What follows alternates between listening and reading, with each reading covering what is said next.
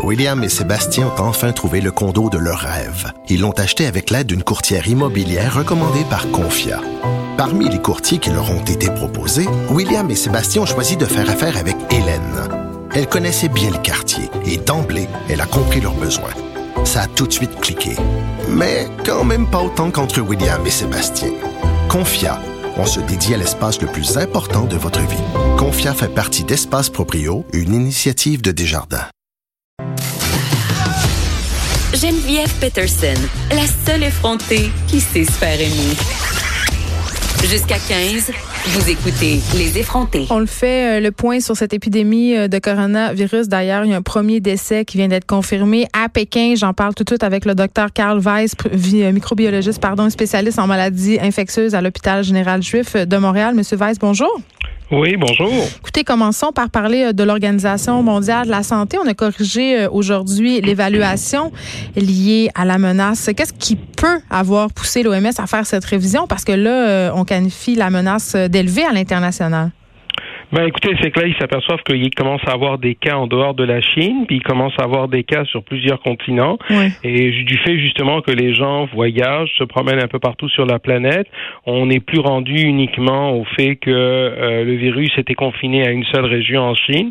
Et il se passe aussi qu'il euh, pourrait avoir de la transmission à l'extérieur du pays. Donc dans ce contexte-là, c'est ce qui pourrait causer plus de problèmes, je vous dirais. Donc c'est ça qui, euh, qui a poussé l'OMS à réévaluer, si on veut, la menace. Oui. Là, euh, on a un deuxième cas au Canada. Oui. Est-ce qu'on doit s'inquiéter? Parce que la situation est-ce qu'elle est encore sous contrôle? Parce que on se sentait un peu à l'abri la Chine c'est loin bon on sait euh, que les gens voyagent beaucoup par avion mais quand même j'aurais pensé que ça aurait pris plus de temps avant que le coronavirus s'amène ici là.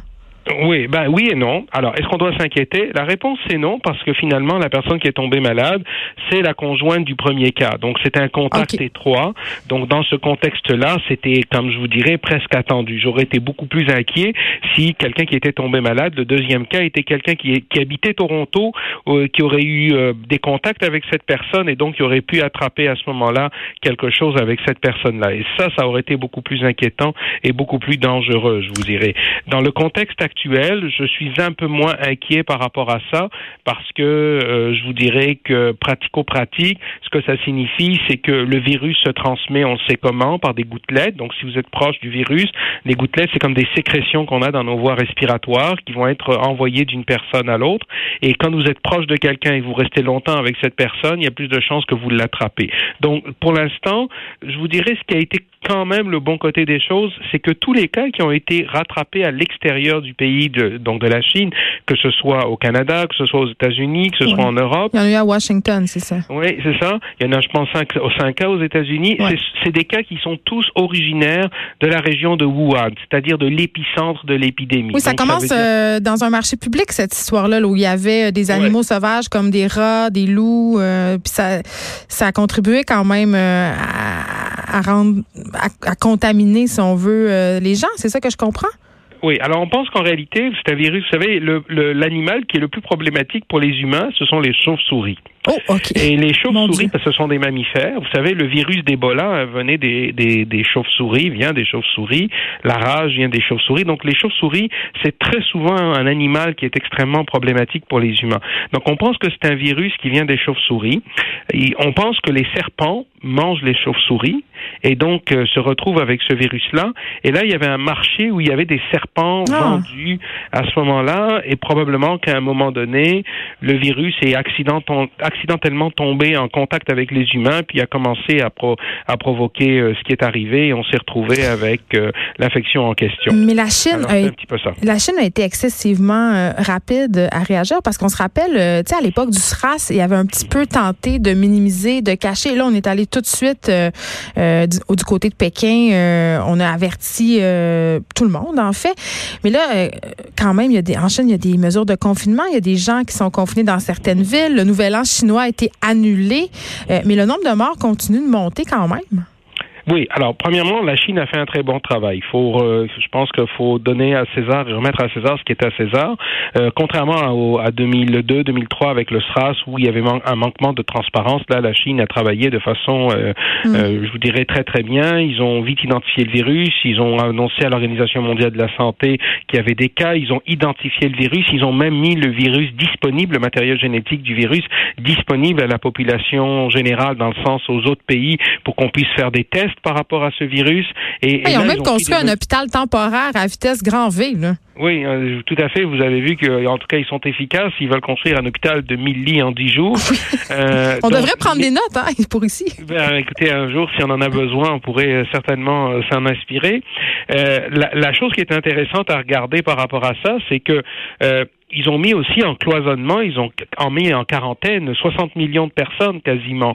60 euh, millions de personnes, quand on voit ça, c'est quasiment euh, la population d'un pays comme l'Italie. Alors euh, c'est quand même quelque chose.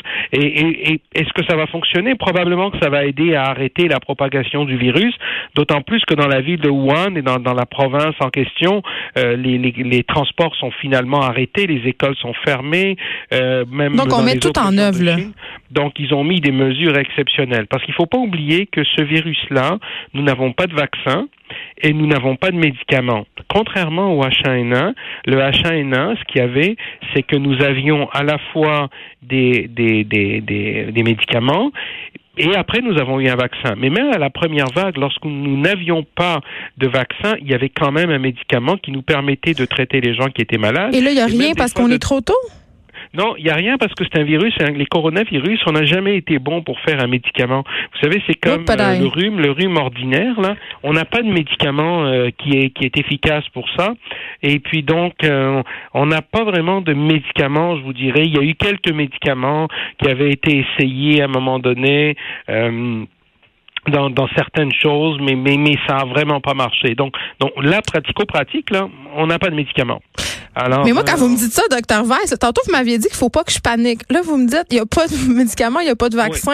Moi, j'aime pas ça. Ça me fait un peu paniquer. pas ça. D'accord. Alors, regardez, le vaccin, éventuellement, on va, en trouver un. premièrement, ne paniquez pas. Donc, le vaccin, premièrement, éventuellement, il va s'en faire un, si, si le, mais ça va prendre du temps. Les médicaments, le problème, c'est qu'il faut trouver un médicament contre les coronavirus. C'est pas quelque chose qu'on a facilement de disponible. Mm. En supposant qu'on en ait un, ben, il va falloir d'abord le tester en laboratoire et ensuite, avant d'arriver à faire des études de phase 2, etc., il va falloir le donner aux humains, etc., mais pour voir si ça donne pas d'effets secondaires, d'effets toxiques, etc. Donc, il y a quand même, c'est pas quelque chose qu'on va avoir demain matin, là. Très bien. En attendant le, vaccin, Dr. Weiss, on pourra vous voir dans la série documentaire Pandémie. Ça tombe bien, on dirait presque que c'est organisé avec le gars des vues. je vous jure, on est pour rien là-dedans. Ah, ça va être présenté sur Club Illico euh, dès jeudi et ça va très bien avec la série Épidémie. On est vraiment là-dedans, Dr. Carl Merci beaucoup de nous avoir parlé.